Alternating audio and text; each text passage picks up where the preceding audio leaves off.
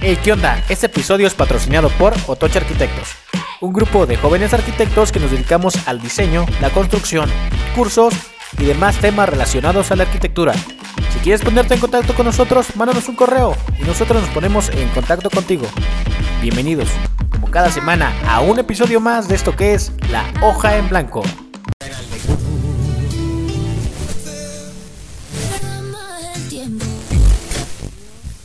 Obvio, Lucila.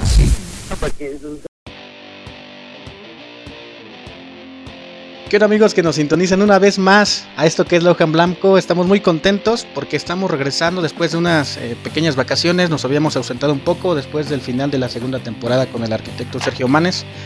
Pero volvemos con una tercera temporada y con una invitada muy especial, como es de costumbre. Siempre tenemos grandes estrellas aquí. Estamos muy contentos, siempre se ilumina todo este estudio que tenemos con tanta este, estrella, grandes arquitectos, grandes creativos que tenemos siempre por aquí. Y hoy desempolvamos la alfombra roja para traer a una invitada muy especial. ¿Qué tal, Arquiala y Arquialan? ¿Cómo están ustedes? ¿Qué tal, mi querido Chris? Muy contento, muy entusiasmado de estar otra vez el día de hoy grabando un episodio más de La Hoja en Blanco. Vamos a estrenar eh, temporada nueva, se te olvidó decir, mi querido Chris, pero bueno, ¿qué más te puedo decir? Y sí, claro que sí, sacamos la, alfombra roja, porque hoy, hoy vamos a estar con una invitada súper top, súper especial. ¿Cómo estás, mi querido Alan? Hola, Arquis, ¿cómo están? Estoy muy contento de volverlos a ver después de estas vacaciones que ni parecieron vacaciones. sí, pero estamos de vuelta. Estoy, estamos de vuelta, venimos con todo, estamos muy agradecidos con toda la audiencia de tener esta gran aceptación, también de, de todas las personas que han aceptado los creativos, los grandes creativos que hemos tenido. Vamos a empezar esta tercera temporada con todo. Va a estar muy especial. Vamos a tocar temas muy importantes, muy especiales, que todo el mundo va a querer saber. Y bueno, sin más que decir, Arki. Sí.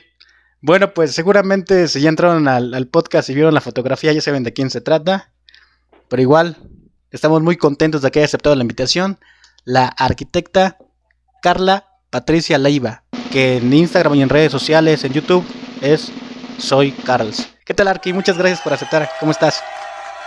Hola, hola. Ay, no me sentí muy halagada cuando dijeron tercera temporada. Wow, estoy en la tercera temporada. sí, Arqui. Eres la madrina de lujo, Arqui. Ay, se siente muy. Ay, no voy a hacer mi mejor esfuerzo en este podcast.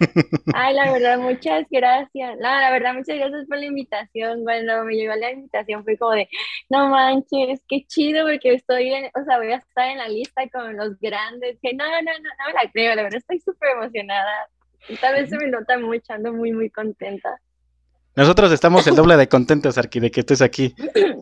Nosotros teníamos la, las ganas de que estuvieras aquí, este, estuvimos platicando los arquis aquí en conjunto, en la oficina, y dijimos, la arqui Carla debe de estar, este, vimos tu contenido súper, súper increíble, nos encantó, vimos los videos de YouTube, tienes una manera de explicar súper, la verdad, muy dinámica, a mí me encanta, a todos nos encanta, pero antes quisiéramos iniciar Arqui por ¿Cómo has estado? ¿Cómo, ¿Cómo es el día de la arquitecta Carla Leiva? Un, un día normal de entre semana. Ok, un día normal. ¿De trabajo y cosas aparte o cómo? Cuando te despiertas. Hoy, hoy, hoy te mandamos mensajito como a las 8 de la mañana, 9 de la mañana, pero no sabemos a qué hora te levantas. Pues ahora, esa hora me levanto. a esa hora me estoy levantando. Eh, mi día empieza leyendo un libro. Bueno, ajá, leo algo una hora y si no, a veces no, no leo cuando no quiero. Y de ahí, pues normal, desayunar, arreglarse y a trabajar. Me dedico a obras, me dedico a diseños de proyectos. Ahorita mismo estamos con una ampliación, están aún así en proceso, pero también eh, no solamente me dedico a la parte de, de diseño y construcción, también colaboro para las clases en la universidad, también creo contenido para edu educativo entonces, eh, ahorita mismo, de hecho, hoy estaba preparando este, diapositivas para unos ciertos temas y también estaba preparando un video para dar unas clases. Y de ahí en fuera, creo que terminando mi día, continúo con cosas mías de arquitectura muy aparte y ya en la noche me dedico a Soy Cars hasta que me dé sueño. Ese es como mi día a día. En, en casa, ¿verdad? Porque pues yo trabajo en casa, en home office, yo todavía me quedé ahí y me, me gusta la verdad, pero mi vez estar en casa que estar en otro lado. Y los fines de semana son los más interesantes porque es cuando vamos a obra, es cuando ya salgo al mundo a ver qué está pasando. Sí, es lo que vimos, porque también tienes ahí en tus videos de YouTube, tienes este, este proyecto que también lo explicaste desde el inicio hasta el final. Este proyecto de Casa, Oa, que dijimos, wow. Y tenemos un proyecto que se llamaba Zapata 21 que hicimos el año pasado. Y, vimos una distribución que dijimos, wow, se parece, tiene alguno, algunas formas similares al proyecto que hicimos y nos encantó muchísimo.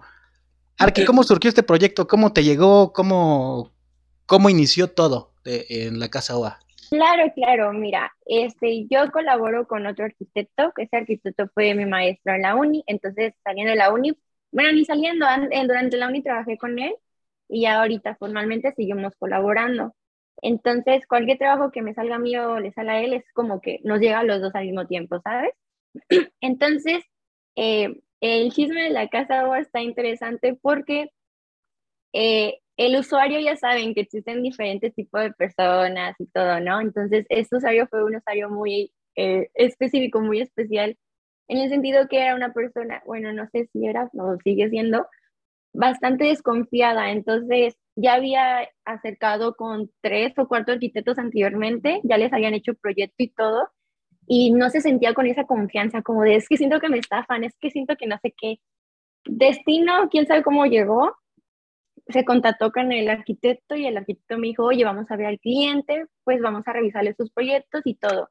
Pudimos ver los proyectos anteriores de la casa OA, bueno, antes de ser la casa OA. Y pues entonces este, cliente nos hacía muchas preguntas como, ¿y esto, y esto, y esto, y esto, y esto? Y le respondíamos, obviamente, y nosotros nos dimos cuenta en que entre más le respondíamos las cosas, pues por seguridad, con confianza, él nos agarraba confianza y él nos empezaba a contar, no, es que fíjate que me pasaba de que yo le preguntaba algo al anterior arquitecto y no me sabía qué responder y por eso yo dudaba. Entonces ya de ahí fue como se nos dio la oportunidad de la casa UA porque pues realmente le dimos esa confianza al cliente y algo curioso de la confianza es que yo tengo tatuajes, entonces me vio el tatuaje y dijo, no manches, ese tatuaje, yo también, y me enseñó su tatuaje, entonces como que ahí fue como de más. Hubo una conexión, ¿no? Ándale, exacto. He tenido suerte con mis tatuajes, fíjense que eh, han pensado de que los tatuajes son malos o piensas que el trabajo te va a ir mal, pero yo al contrario, o sea, me acuerdo que hace poco igual, y estudiándome un poquito, pero me acuerdo hace poco de que en un proyecto, apenas íbamos a revisar el proyecto y el cliente, oye, ¿dónde hice tu tatuaje? Está muy bonito, me pasa su número y no sé qué. Y fue como de, ah, sí, sí, pero primero veamos el proyecto, por favor. Entonces, sí, pero bueno, así fue como llegó la Casa OA. Y la idea de cómo nació en YouTube o por qué se subió el contenido no fue mía. Realmente la idea fue del arquitecto con el colaboró porque él es maestro en la universidad y él habló con, con el cliente de que como de, oiga, podemos pues hacer videos y contenido para los chicos por educación, porque fue en pandemia todo. Entonces era súper difícil llevar a los chicos pues ahora, ¿verdad? Por la pandemia. Era muy difícil, no sabíamos qué estaba pasando con el COVID, ni vacunas había en ese entonces. Entonces ya de ahí el archivo me dijo como, no, pues échate los videos. Entonces yo ya tenía su en Instagram y tenía YouTube, pero YouTube subía como que ciertos videos de Instagram, ya sabes, como que subía los videos de le shorts, el short, ¿no? Ándale, ándale, lo subí ahí. Pero la razón por la que lo subí ahí era como de, no, ¿qué tal si me plagian mis videos? No, pues ya mejor lo subo ahí, pero pues nomás para guardar, ¿no? Era como de, voy a hacer videos de YouTube. Entonces ya después de eso fue como de, me dio la idea y dije, ah, no, pues entonces yo puedo subirlo a mi cuenta de Soy YouTube. Y sí, sí, claro, con que yo tenga contenido para la escuela, todo está perfecto. Yo como, va. Entonces eso fue el trato yo le hacía el contenido para esa escuela, pero aparte a mí me servía para pues mi contenido Soy Carl. Y ya tenías, eh, cuando hiciste la Casa Agua, cuando surgió ese gran proyecto aquí, ¿tenías eh, la cuenta de Soy Carl, tenías poquito o ya tenías este, como que un... No, ya tenía rato. Mi cuenta principal es, soy, es en Instagram. Es ahí es donde empecé. Entonces, dicho en agosto cumplo ya dos años con este pequeño proyectito. Sí, tenemos aquí, aquí la información muy detallada. Oh que la primera publicación fue el 22 de agosto del año 2020.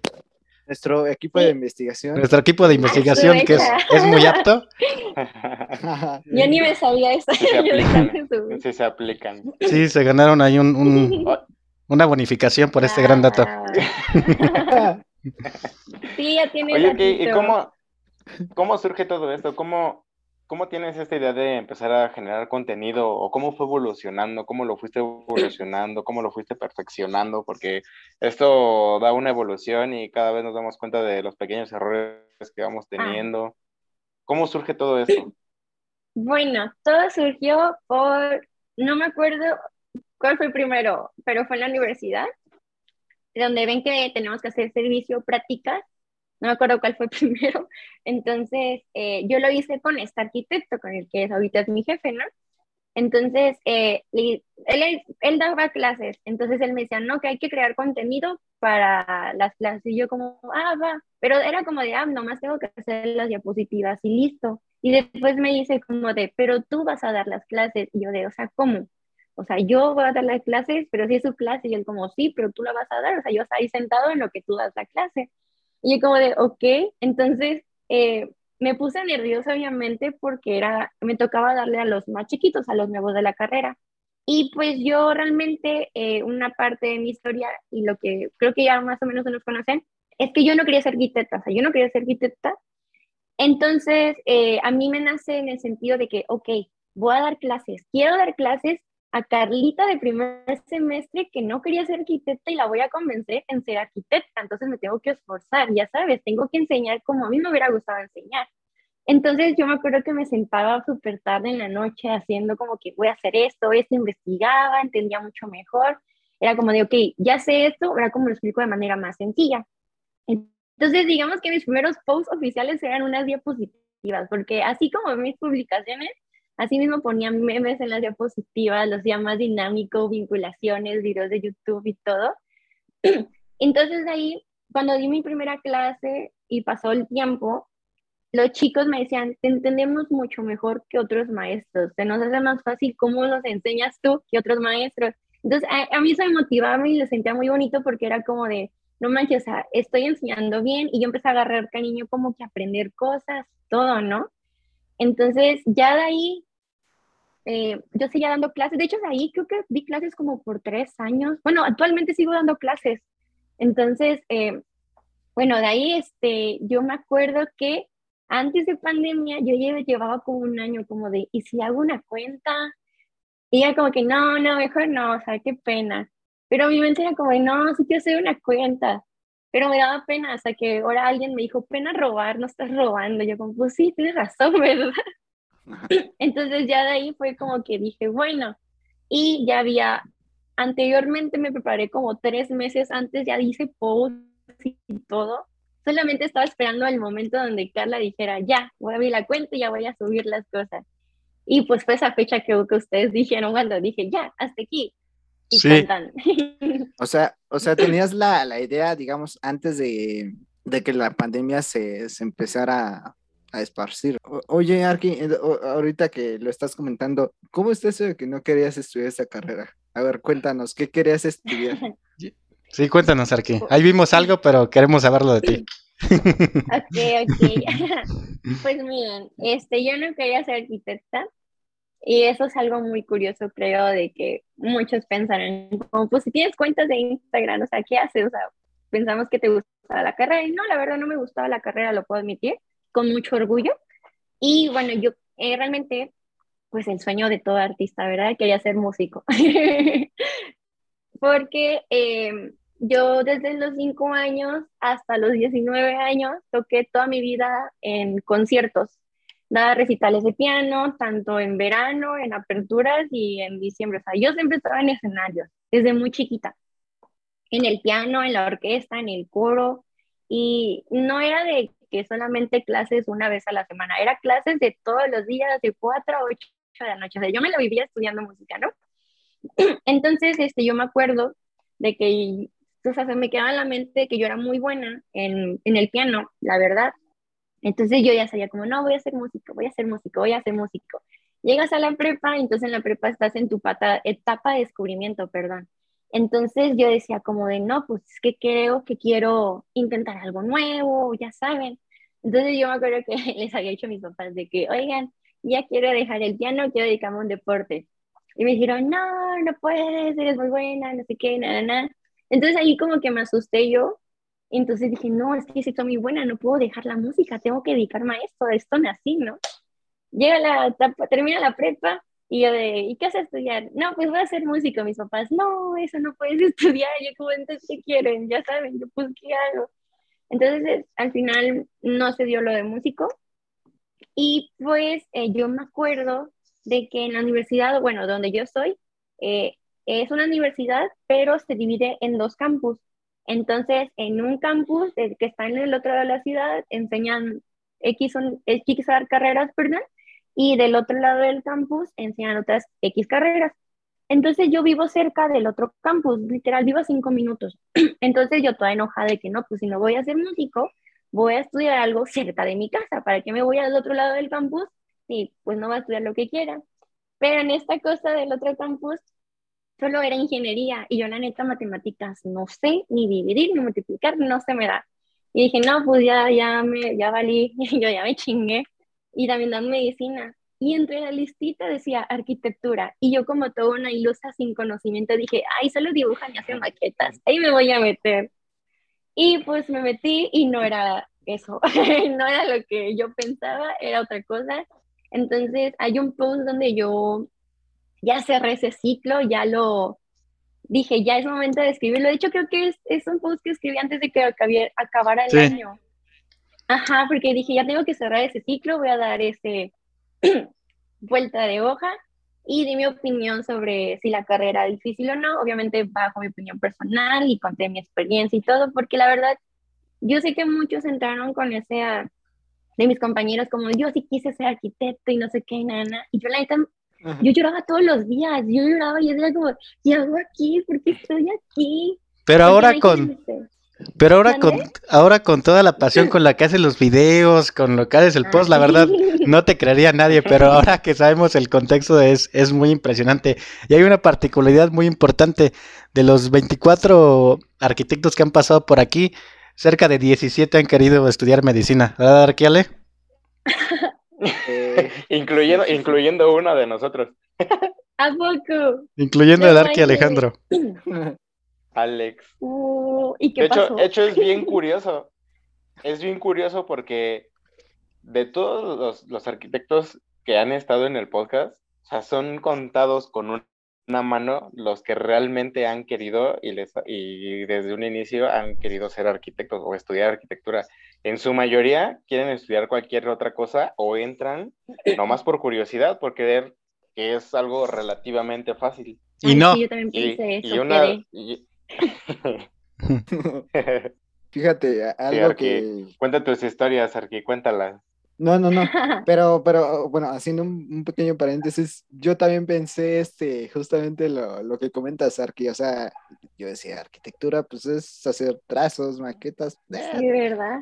o sea, ¿qué puede pasar? Digo, El ingeniero construye, eso pensaba. ah, porque yo también, este, quería estudiar mm, medicina hice mis exámenes, no me quedé, dije, ay, Dios mío, ¿qué voy a hacer? Wow. Sí, pero te digo, ya actualmente ya arquitectura ya, pues me, me enamoró, me, me, apasiona mucho a lo que eh, me dedico y estudio, pero bueno, eh, volviendo a, tu, a, lo que comentabas, entonces, tu, tu sueño era eh, estudiar para, para música, o sea, especialmente piano o pianista. Pues yo creo que en ese entonces creía que era mi sueño, porque era lo único que yo sabía, bueno, yo pensaba que era buena. Yo no quería salir de mi era tu mundo en ese momento. Ándale, exacto. Entonces, pues imagínense, todos esos años yo me la pasé en el mundo de la música, nunca experimenté un deporte como tal, ni nada o otra cosa, entonces para mí lo único que yo sabía hacer era tocar el piano, interpretar canciones, cantar, o sea, ya saben, para mí eso era eh, era buena. Entonces, ya en la carrera, en los primeros años, yo me sentía muy mal porque de estar sentada practicando en un piano a estar sentada en un respirador con un lápiz sin saber dibujar, era como de qué es esto, qué estoy haciendo. y de bravo, Carla, eres muy buena en piano, a nadie me está aplaudiendo. Era como ¿qué está pasando? O sea, la verdad sí me lo pasé muy, muy mal mis dos primeros años de universidad, pero es que no me, y ustedes dirán, ¿por qué no te saliste? Pero es que no me salía porque no había otra cosa que estudiar, no había otra cosa que más o menos me gustara. Y aparte mi orgullo me decía, no te estudias, porque es que soy Gemini, entonces estoy como que dos pensar, ¿verdad? En el sentido de que, por ejemplo, era de que como, no, sí me voy a salir, ya, ya la otra semana ni vengo. Pero mi otro lado era como de, ay, no, es que nos dejaron tarea y, soy responsable, lo debo de entregar y de ahí me salgo. es Arqui, o, sea, por lo que nos comentas, no tuviste ni siquiera familiares o amigos que fueran arquitectos. Nada. Nada, nada. Puedo decir que soy la primera de mi familia que soy arquitecta. Hay una arquitecta en la, en la familia. Porque eh, ahora sí, de parte de mi papá, todos son músicos. Bueno, la, la, la mayoría son músicos y un doctor. Entonces, como que yo pensaba igual en mi mente que yo iba a seguir ese camino, pero seguí otro. Y estuvo bien, la verdad me gustó mucho porque mi mamá siempre me decía como de, no, salte de tu zona de confort, si eres buena, date tiempo. Y yo le lloraba de, no, mamá, es que yo no quiero estar aquí. pero, sí fue todo un cambio radical, la neta. es algo muy importante para la, los que están, los que nos escuchan, que tal vez quieran este, estudiar la carrera o están confundidos. Larky Carla es un ejemplo de todo lo que se puede lograr hacer. Arki, una pregunta ahorita que me surge en este momento es esta que, que siempre decimos en la mayoría de los episodios, ¿se necesita saber dibujar para ser arquitecta? Yo no sé dibujar, así que digo que no. Ahí está, perfecto. sí, porque es, es, un, es un, es como que la pregunta que siempre surge, ¿no? O que dicen. ¿Sabes qué pasa aquí? O sea, yo siento, yo siento que aquí hay dos cosas. O sea, están las personas que nacen con el talento de hacerlo, porque te puedo apostar, güey, que no hay, hay personas que dedican a otra cosa y tienen un talento increíble y que pueden dibujar incluso mejor que tú y yo juntos. La cosa aquí con los arquitectos que para quieren empezar a estudiar arquitectura es que a través, si no sabes dibujar, no tienes nada de idea de, cómo dibujar, pintar, colorear, lo que sea, trazar. Durante el proceso de la carrera empiezas a conocer muchas técnicas que te van, te van ayudando. Vas de la mano los primeros semestres para eso, o bueno, en nuestro colegio, son para eso, que aprendas a, trazar, a proyectar. interpretar los colores, exacto. Entonces, por ejemplo, con nosotros sí pasó que no, que no sabíamos, pues igual no teníamos ese talento de dibujar por completo. O sea, incluso ahorita que estuvimos en pandemia, volver a lo mismo y regresar a la escuela y que nos pidieran cosas a mano, se nos empezó a complicar demasiado. La carrera te obliga a hacerlo. Ah. Más bien, esa es, para mí sería la respuesta. Yo, yo, me acuerdo que yo tenía un maestro y a mí se me igual se me quedó, pero digo, yo no sé dibujar porque él nos decía, es que ustedes no dibujan, ustedes bocetean, que es muy distinto.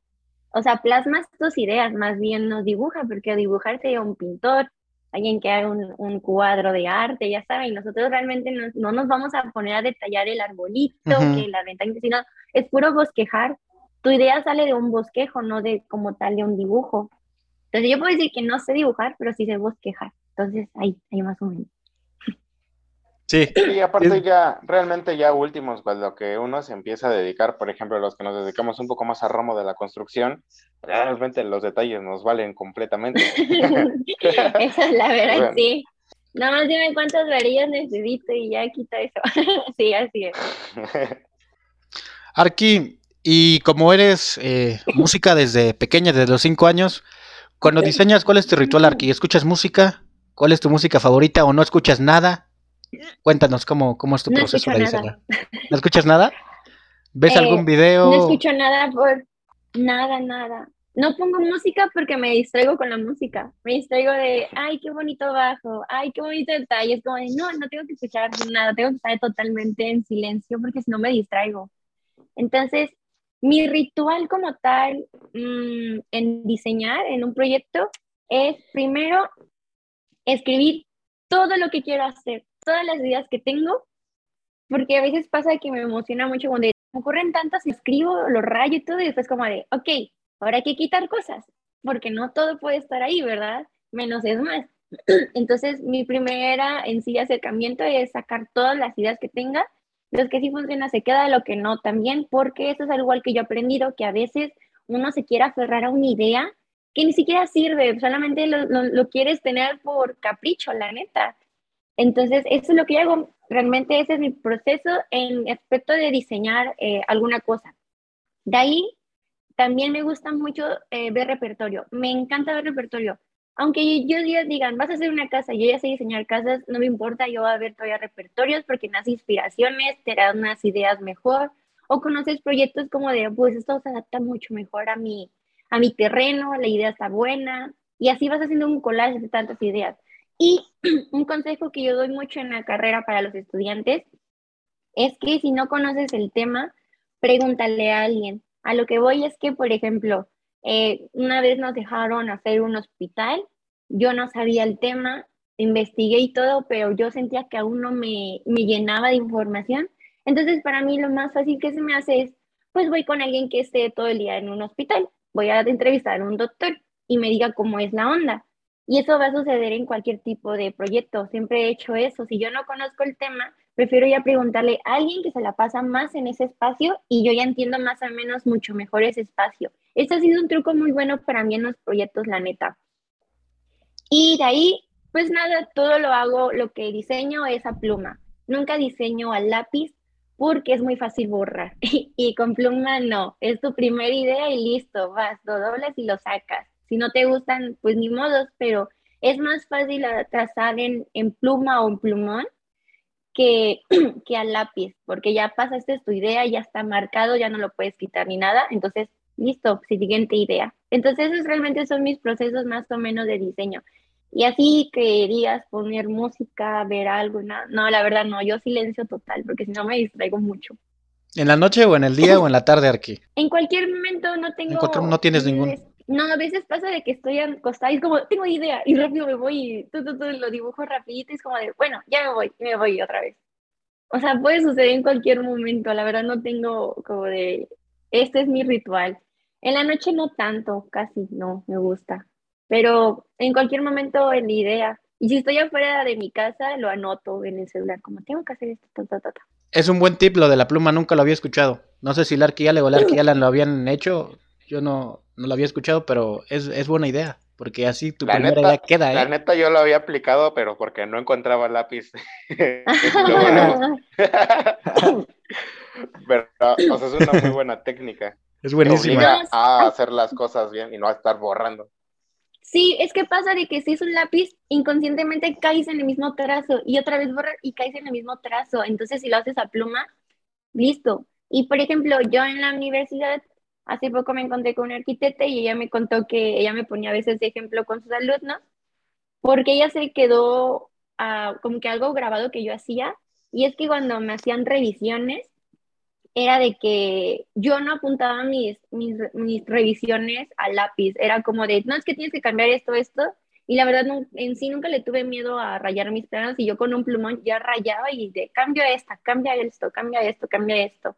Entonces ya estaba marcado, ya no tenía que borrar ni nada. Entonces creo que esa idea, bueno, esa manera de diseñar siempre me ha funcionado.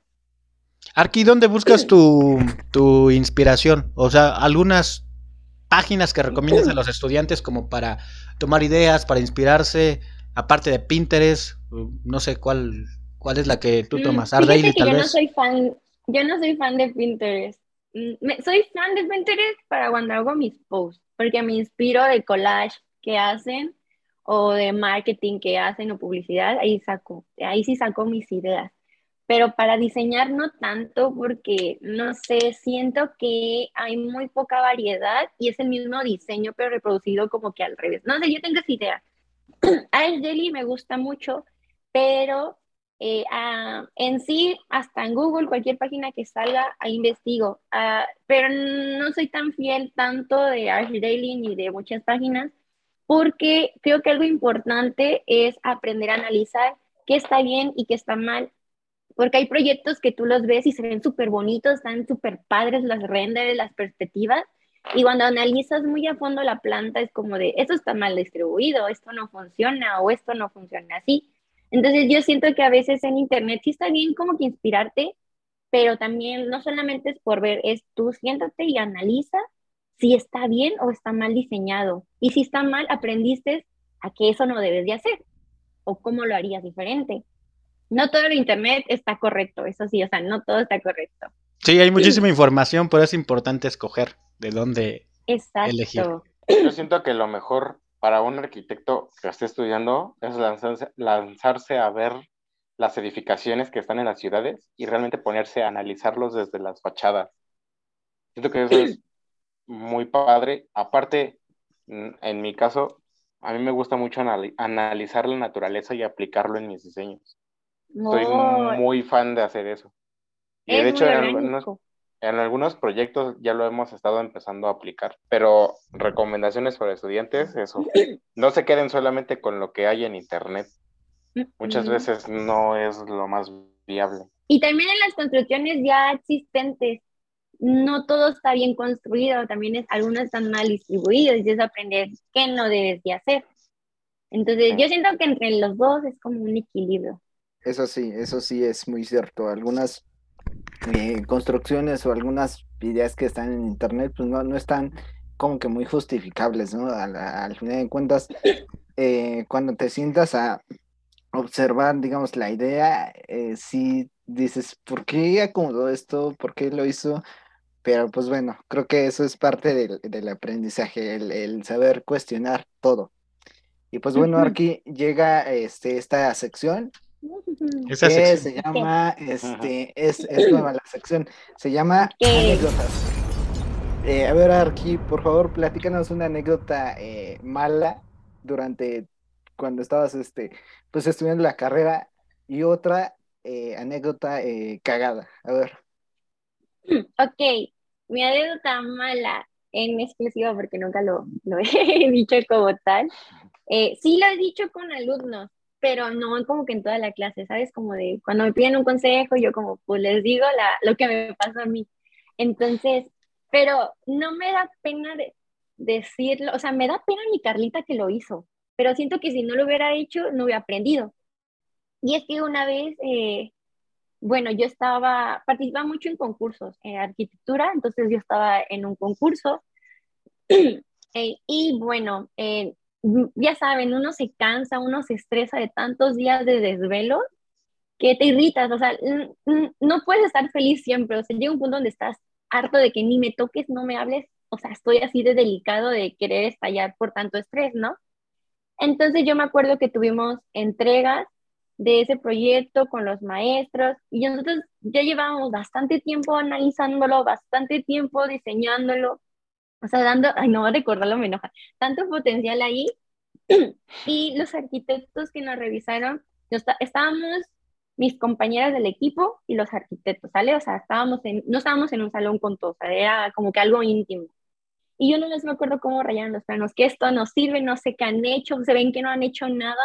Y yo me enojé porque era como de, llevo días desvelándome en esto. ¿Qué hice? Nomás me paré abrí la puerta y me salió así, ya azoté la puerta como para que vean que estoy enojada. Y me fui, pues, a decir la palabra, bien emputada de ahí. Después de un rato fue como de, qué pendejada hice, qué oso, qué oso de mis maestros que vieron hacer una ridiculez, una cosa infantil, la neta. Entonces dije, no, ya valí madre, ya me van a reprobar en el semestre. Entonces, ya después de eso fue como de que me dijeron, vete a disculpar. Y yo como de, y mi dignidad así como de, no quiero, y como de, vete a disculpar. Y yo de, ay, entonces ahí me ven buscando a cada maestro, como de, oigan, discúlpenme por haber hecho eso. Entonces, unos maestros, la, la neta yo pensé que los que eran como que más pesaditos, me iban a regañar. Y ellos como de, no, te entendemos, no pasa nada. Yo como de, what the fuck, tienen corazón. y, todo, y, ya de, y ya de ahí, los que yo pensaba que eran un poquito más buena onda, ellos de que, no, ni me mires. Y yo como ay, bueno, ya me disculpé, adiós. Entonces, en ese lapso sí pasó bastante tiempo que como que todo el mundo se le olvidara ese dramita. Entonces, eh, pues ahora sí, con el arquitecto que colaboro, eh, cuando le iba a ver a su oficina era como de, no me azotes la puerta, yo de, no, no la se la azotó, yo no se la va a azotar, no pasa nada. Entonces, eh, sí me da mucha pena, la neta, sí me da mucha pena lo que pasó en ese tiempo, pero si no hubiera pasado, siento que no hubiera aprendido y quién sabe si el día de mañana en una oficina ya profesionalmente yo me enojo y azoto la puerta, ya saben, o sea, qué bueno que pasó en la escuela, todo tiene que pasar por una razón. Todo lo, yo, bueno, yo siempre he dicho, tanto lo bueno como lo malo se aprende. Yo por esta cosa muy mala aprendí a ya no azotar puertas nomás, respira, aguántate y ya. O sea, después sales al baño y lloras allá, ¿verdad? Pero pues tuvo que pasar. Entonces, esa fue mi anécdota muy mala, bastante mala. ¿Y ahora no ha vuelto a ocurrir, Arqui? Arqui. No, ya no. Arqui, ¿y finalmente sí te pasaron o no? Sí, sí me pasaron. Entonces, a veces, a veces me ha pasado, o sea, la otra vez con unos alumnitos, estaban de que no, pero es que si hago esto, yo me van a correr de la escuela. yo, no te corren, ya te una puerta, no te corren. Entonces, sí, eso fue como que algo, creo que estaba en cuarto semestre. Y es que la neta, o sea, soy muy tranquila, pero cuando me hacen enojar, pues azoto puertas, entonces no, no conviene. Y bueno, bueno, yo me acuerdo mucho de que, eh, bueno, ven que ya les dije que yo vivía cerca del campus, cerquita de arquitectura. Pues también mi plan, mal, mi plan salió mal porque yo no sabía que estudiaba acá y tenía también clases del otro lado de la ciudad, o sea, tenía que cruzar, o sea, al final mi plan salió mal de escoger carrera, yo en los dos campus. Entonces, pues igual saben, uno se va cansando, etcétera, y nada, Entonces yo me acuerdo que campus 3 eh, a campus 1 tenía que tomar clases y estaba muy cansada, entonces yo me acuerdo que dije, pues voy a dormir. La típica que aplicaba en el camión era abraza tus cosas para que no te las roben, te pones unos lentes de sol y así vas, como fetito durmiendo, ¿verdad? Entonces yo me acuerdo que dije, pues ya tenía calculado más o menos dónde bajar para llegar ahora sí a mi siguiente clase, o sea, la otra, la otro campus. Y en eso llegué hasta el centro. me dijeron, muchacha, ya, ya llegamos. Y yo de, no manches, me quedé dormida en mi clase. Y entonces tuve que tomar otra vez camión, seguir de bajada.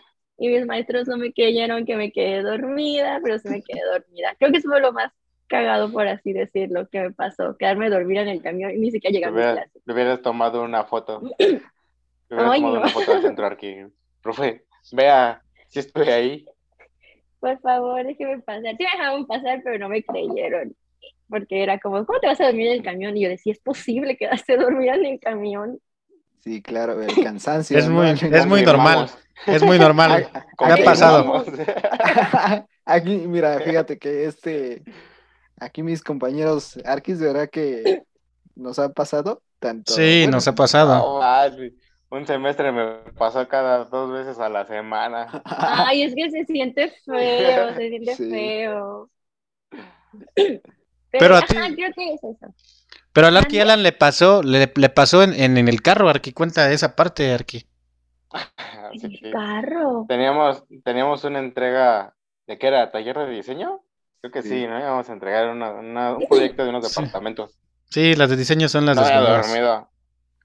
No había dormido absolutamente nada. Ya tenía como dos días. Y era, eh, justamente era la entrega. Entonces ya iba en el camino y en ese momento iba en el coche y, en el tráfico me quedé así, pues parado, ¿no? Y de repente estaba bien. Y ya de repente empecé a escuchar, estaban tocando el claxon. pues estaba bien dormido. Luego hasta la fila ya estaba hasta adelante. No manches, pero, pero te estampaste. No, así no me Ay, qué bueno. Quedé dormido en el tráfico. En un semáforo. Me ganó el sueño. No manches. Sí. De ahí no. De ahí aprendí que cuando me desvelo, me tengo que tomar un café súper cargadísimo o irme muy temprano al colegio y quedarme un ratito dormido ahí.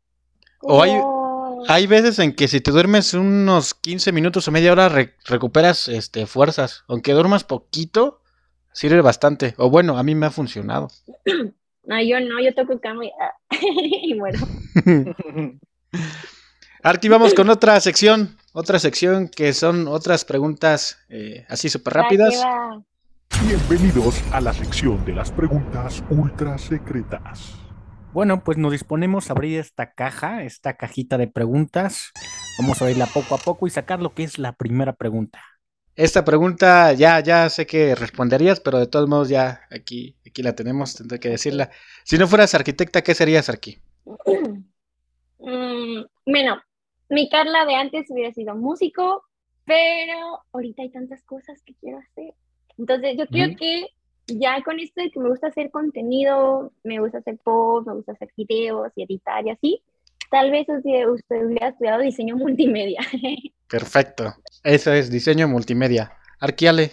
Ok, la siguiente pregunta es, si tú tuvieras un proyecto, ¿qué arquitecto, ¿qué arquitecto lo tomarías como compañero de diseño? O sea, no sé si me explico. Un ejemplo puede ser Teodoro González de León, Luis Barragán, etcétera, etcétera. Ay, ay, que yo tenía en mente una amiga. Ah, puede ser una amiga.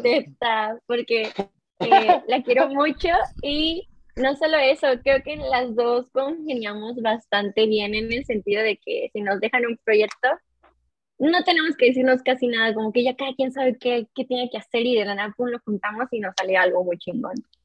Pero si es un arquitecto eh, famosillo o famosilla, ay, yo creo que me gustaría Norman Foster. Siento que tiene un pensar muy, es que tiene un pensar muy raro, la neta, pero todo tiene un porqué, todo tiene un porqué.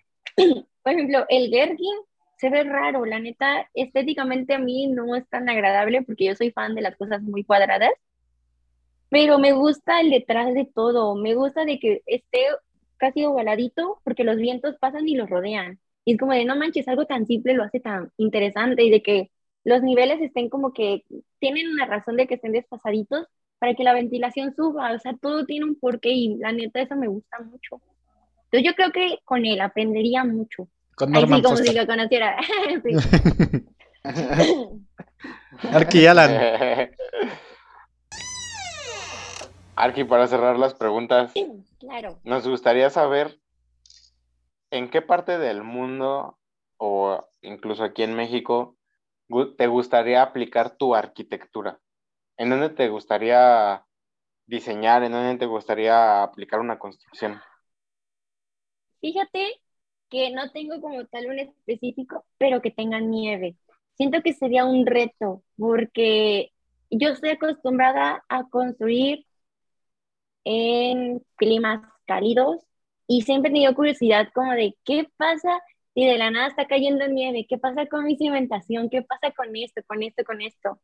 Entonces yo creo que me gustaría mucho experimentar en un futuro en un lugar muy frío. Bueno, no tan frío, ¿verdad? Pero que tenga nieve. Como entender qué, qué pasa. Ajá, creo que hay.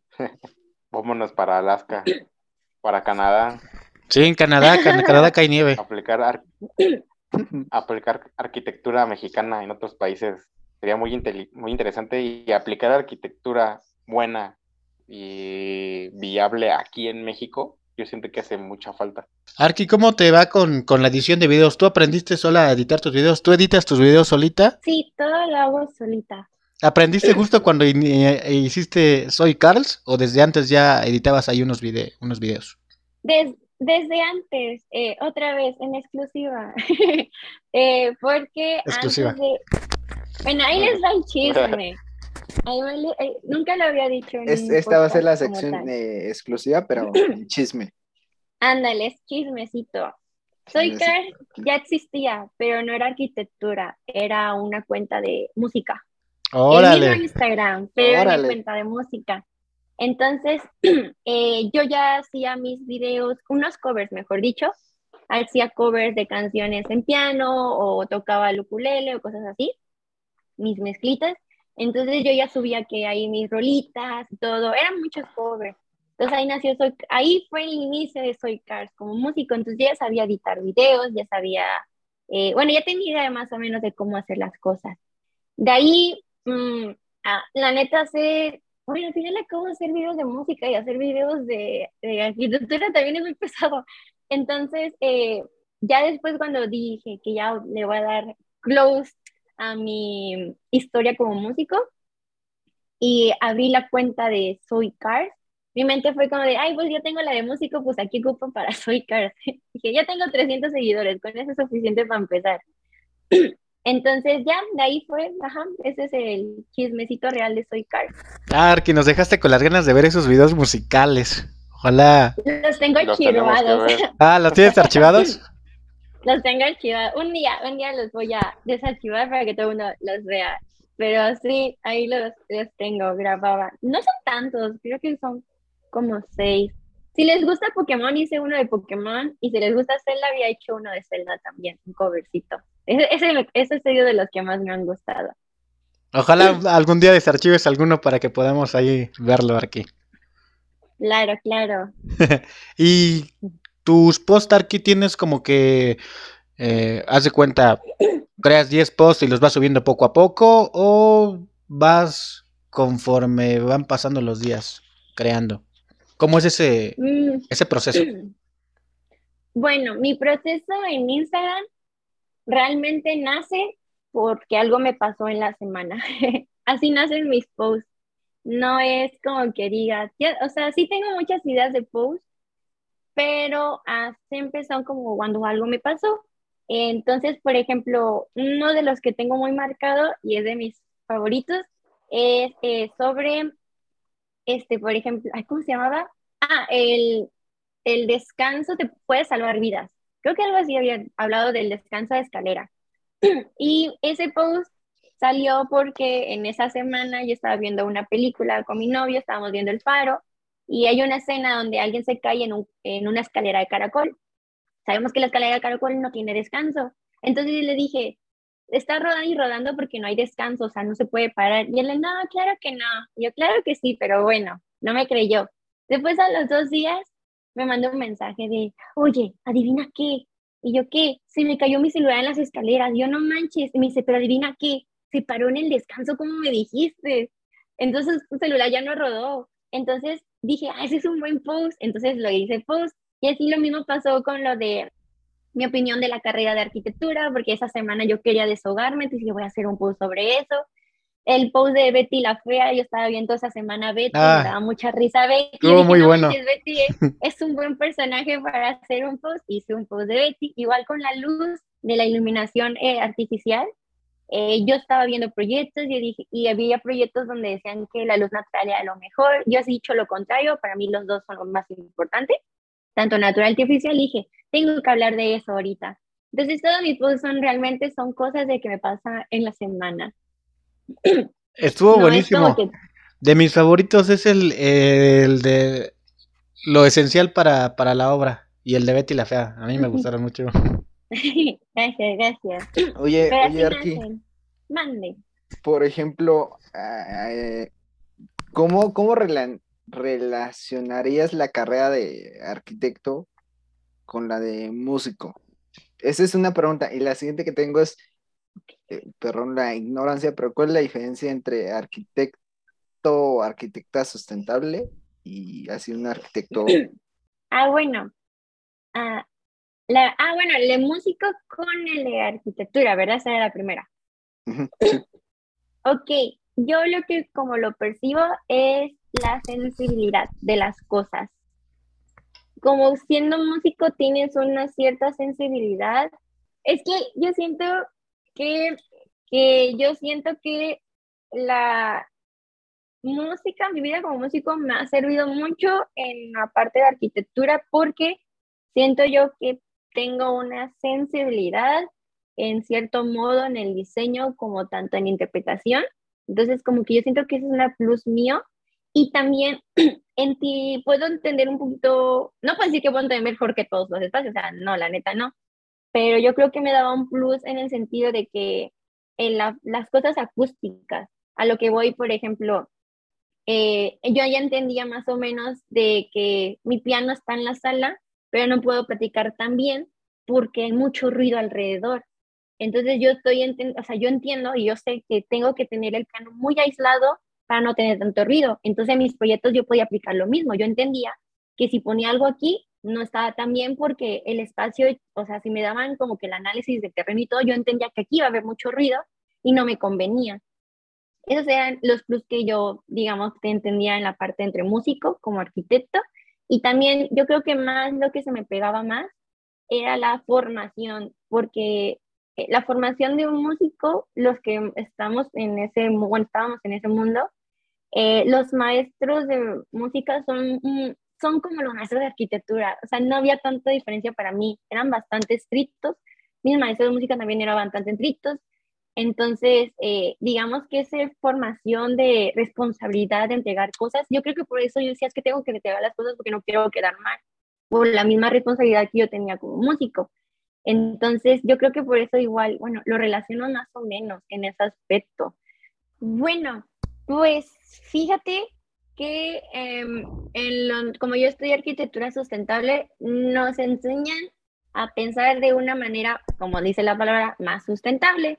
No, sustentable no es solamente poner cosas verdes y ya, y mi muro verde y una cascada, o sea, no, la verdad, no, no es eso, sino nos enseñan desde un estudio bioclimático de cuál es la mejor posición para tu casa, tu edificio y todo, donde pasa el aprovechamiento de luz, para ahora sí, eh, ya sabemos que hay que aprovechar mucho lo que es la luz natural, pero también nos enseñan mucho la parte de que puedes hacer que con la luz artificial no generes tanto gasto, digamos, de energía y eso significa también eh, consumo económico, porque también un punto muy importante es el uso de materiales, eh, lo que no muchos nos recargan en la carrera.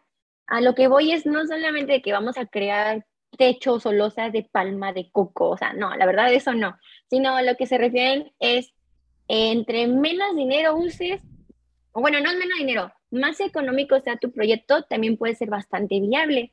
Entonces, es administrar esa parte. En lo que me refiero es que no solamente lo sustentable es en el diseño, sino también lo sustentable tiene que ver con la parte económica del proyecto. Por ejemplo, un caso en este, que yo puedo decir que lo apliqué fue en la Casa Boba.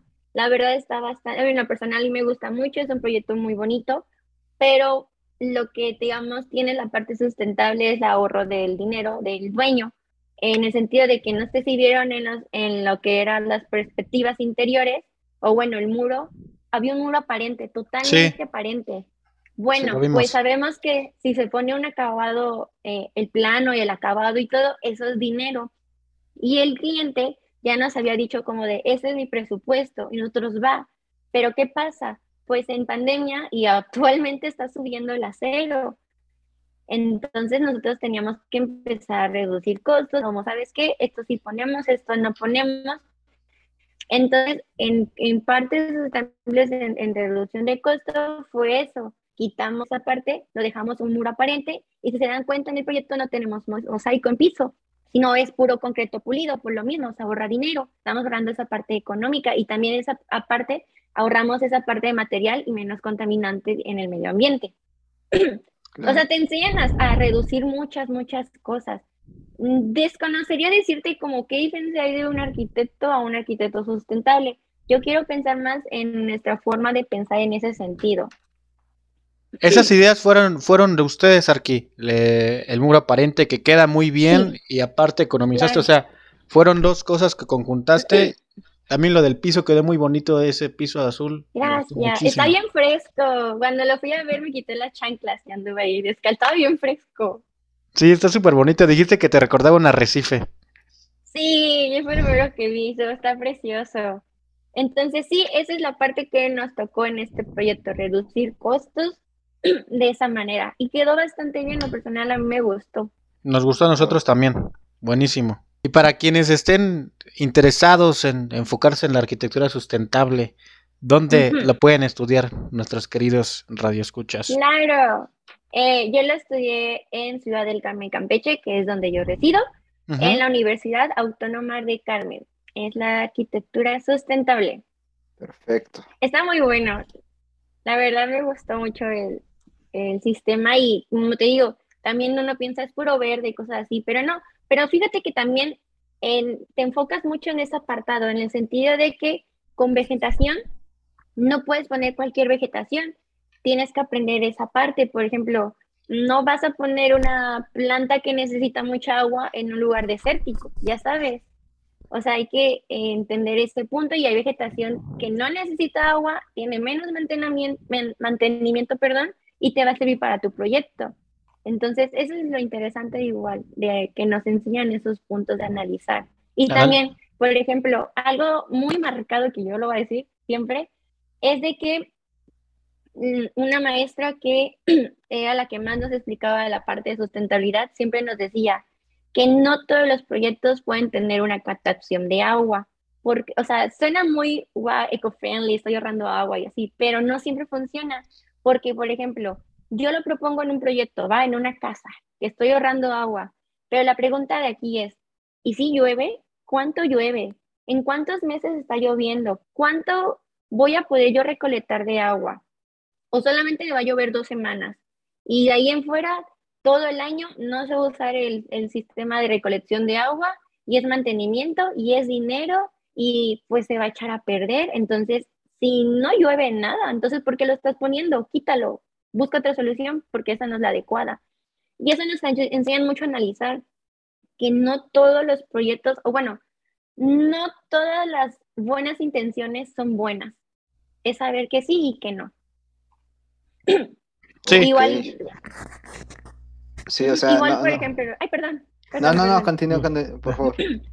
Ah, bueno, igual nos decían con los paneles solares, solares, perdón. Había veces de que todo el mundo puede poner paneles solares, pero también tiene su parte negativa los paneles solares, porque si te ahorra cierta energía y se, el mantenimiento obviamente hay que hacerlo, pero como toda cosa, como todo objeto, se va haciendo cada vez con los años menos calidad y de ahí qué pasa, pues los cambias, pero la cosa es, ok, ¿y dónde está lo sustentable? ¿Qué pasó? O sea, ¿qué vas a hacer con ellos ahora? ¿Qué pasa? Ya sabes, es, es ir pensando en soluciones no solamente a corto plazo, sino a mediados y a largo plazo. Oh, muy bien, o sea, pensar, digamos, en la, alternativa de qué hacer después de que el material ya cumpla su, uso, ¿no? Su ciclo de, vida.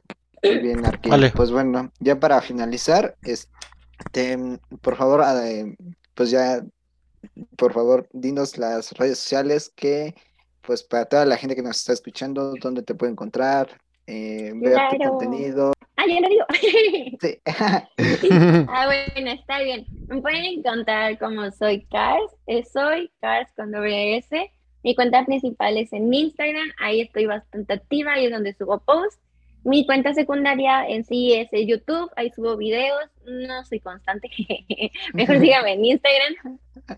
Y por último en Facebook, en Facebook también tengo mi cuenta, pero también no soy, si no soy constante en YouTube, menos en Facebook, así que síganme en Instagram. Perfecto. Ahí estoy más activa. Y por último, un último consejo que les darías a, a todos los que nos escuchan. Claro, es de mis favoritos que siempre lo voy a estar repitiendo también y lo hice en Pool y es sobre eh, una caricatura de Hora de Aventura que dice Jake que ser pésimo es el primer paso para ser relativamente bueno en algo. Por si piensan que no son buenos en la carrera, no, créanme, nadie nace siendo bueno. Soy buena en piano, bueno, ya no sé si soy buena porque tengo el piano práctico, pero no era una bendición que me dio Dios, ni que el ángel llegó y, ¿sabes qué? Va a ser la mejor pianista. No, todo fue por práctica, la verdad. Desde chiquito, pues fui pésima, me iba bien, me iba mal, pero todo fue durante estos años que desarrollé esa habilidad. Entonces, eh, yo siento lo mismo en la carrera. Como les digo, entré sin querer hacer esto, no sabía que estaba metiéndome. Era pésima, bastante, puedo decir que era bastante pésima, pero después con el paso del tiempo eh, yo fui positiva y dije, bueno, está bien, voy a intentarlo, voy a ver qué rollón, si me gusta o no, voy a darle todo. Y ahí descubrí que no, no necesitas nacer con ese don de que soy ser el mejor arquitecto, es algo que tú tienes que desarrollar y poco a poco, poco se va dando. Y mírenme, aquí estoy. Eh, un gran ejemplo, y es la constancia, como dices, Arqui, o sea, si eres pésimo, pero te gusta, te apasiona, te vas a meter y vas a investigar y vas a hacer. Y la práctica, como dices, te he dicho, la práctica es al maestro. y obsesionarte. Si, La obsesión. la obsesión, o sea, eh, aquí el Arqui Ale también es un obsesivo, ve videos de arquitectura para dormir cuando se despierta en las tardes y, y le encanta. Y a todos nos encanta. Entonces, si estás entrando a estudiar arquitectura y sientes que te va mal, pero te gusta, no te preocupes. La Arqui Carlita nos acaba de dar un buen consejo y una frase que, que no conocía, pero que está muy buena. La vamos a poner. La vamos a poner aquí en, la, descripción. Hoy estuvo muy bueno el, el episodio, Arqui Ale. ¿No, ¿No sentiste como que una conexión diferente? Siempre hay invitados muy buenos, pero hubo una conexión muy buena. ¿Tú qué opinas, Ale? Sí, claro que sí. De hecho, cada uno de los eh, invitados que hemos tenido aquí en la hoja en blanco eh, son particulares, a todos los llevamos aquí, digamos, eh, en el corazón. Y sí, muy bien, muy, muy bien dicho, Arqui. En cada arquitecto que ha estado aquí tenemos una conexión, porque tenemos algo en común. El ser este constante, el ser este pues obsesivo, ¿no? Con lo que nos apasiona. Y que como bien lo comentaba la arquitecta Carla, a veces no, no, no planeas cosas, pero pues bueno, salen y está perfecto. Y mientras sucede, pues hay que agarrar eh, lo bueno de, del proceso. Sí, exactamente. Hoy fue una noche muy especial. Estamos aquí con la arquitecta Carla Leiva. Le quiero agradecer, le quiero agradecer que haya estado aquí. Lamentablemente el tiempo en podcast a veces es corto. Si fuera más tiempo nos aventaremos un podcast de tres horas. Ya llevamos casi dos, creo. No, no, no, no he visto muy bien. Pero me encantó, estoy muy contento de haber charlado con, contigo, Arqui. En todos estamos contentos. De verdad, muchas gracias. Ojalá lo podamos repetir, ya sea en, en podcast, ya sea en un video, o simplemente cuando vengas por la Ciudad de México, aquí nos encontraremos Gracias. y con En los brazos no, yo estoy agradecida con ustedes, la verdad me siento muy, muy halagada de estar aquí en su podcast, ya estoy súper emocionada. No, a mí, a mí es un sueño estar aquí, la verdad, muchas gracias por invitarme a su espacio y saber de que voy a abrir, es como, no manches, qué honor, la verdad, muchas gracias. Sí, Arqui, aprecio mucho. tercera temporada, fuiste madrina de lujo. Me- dio muchísimo gusto conocerte. Mucho Estoy gusto, muy agradecido. Ojalá podamos armar un segundo podcast. Gracias por la invitación, que está quedando muy. Muy corto el tiempo. De mi parte, muchas gracias por aceptar la, la- la invitación.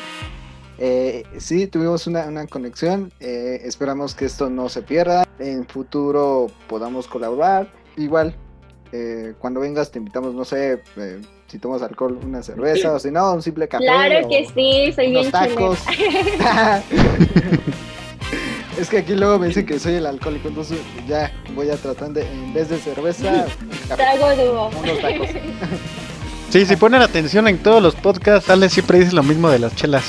Siempre, siempre quiere andar tomando. Pero sí, Arqui, muchísimas gracias. Esperamos vernos pronto y Claro que sí. ahí estamos en contacto. Muchas gracias a todos. Este fue un episodio más de Loja en Blanco. Y nos vemos la próxima semana con un capítulo más, con un creativo más que la está rompiendo en redes sociales. Hasta la próxima.